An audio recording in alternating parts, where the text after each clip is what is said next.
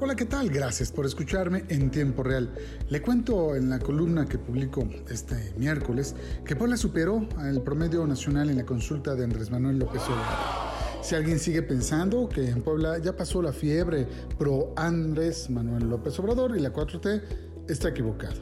Le comparto que la votación en las 2.941 mesas receptoras instaladas en el estado de Puebla superó el porcentaje de la participación nacional. Así podemos decir que en Puebla la consulta popular fue un ejercicio exitoso logísticamente.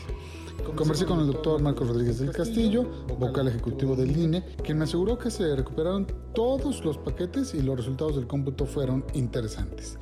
En primer lugar, en total se recibieron 409.226 opiniones en la entidad poblana. Número 2. La participación ciudadana en Puebla fue de 8.5% por arriba del 7.05% del promedio nacional. Número 3. Además también en Puebla fue abrumadora la respuesta afirmativa. 97% de los participantes se inclinaron por el sí para procesar o llamar a servidores públicos pues a cuentas, ¿no? 4. Ese porcentaje representó el número de votos 397 mil. 5. Quienes votaron por el no representaron 1.6% del total, es decir, 6.713 votos. 6. Por increíble que parezca, hubo quienes anularon su voto. 5.243 personas, o sea, el 1.3% del total.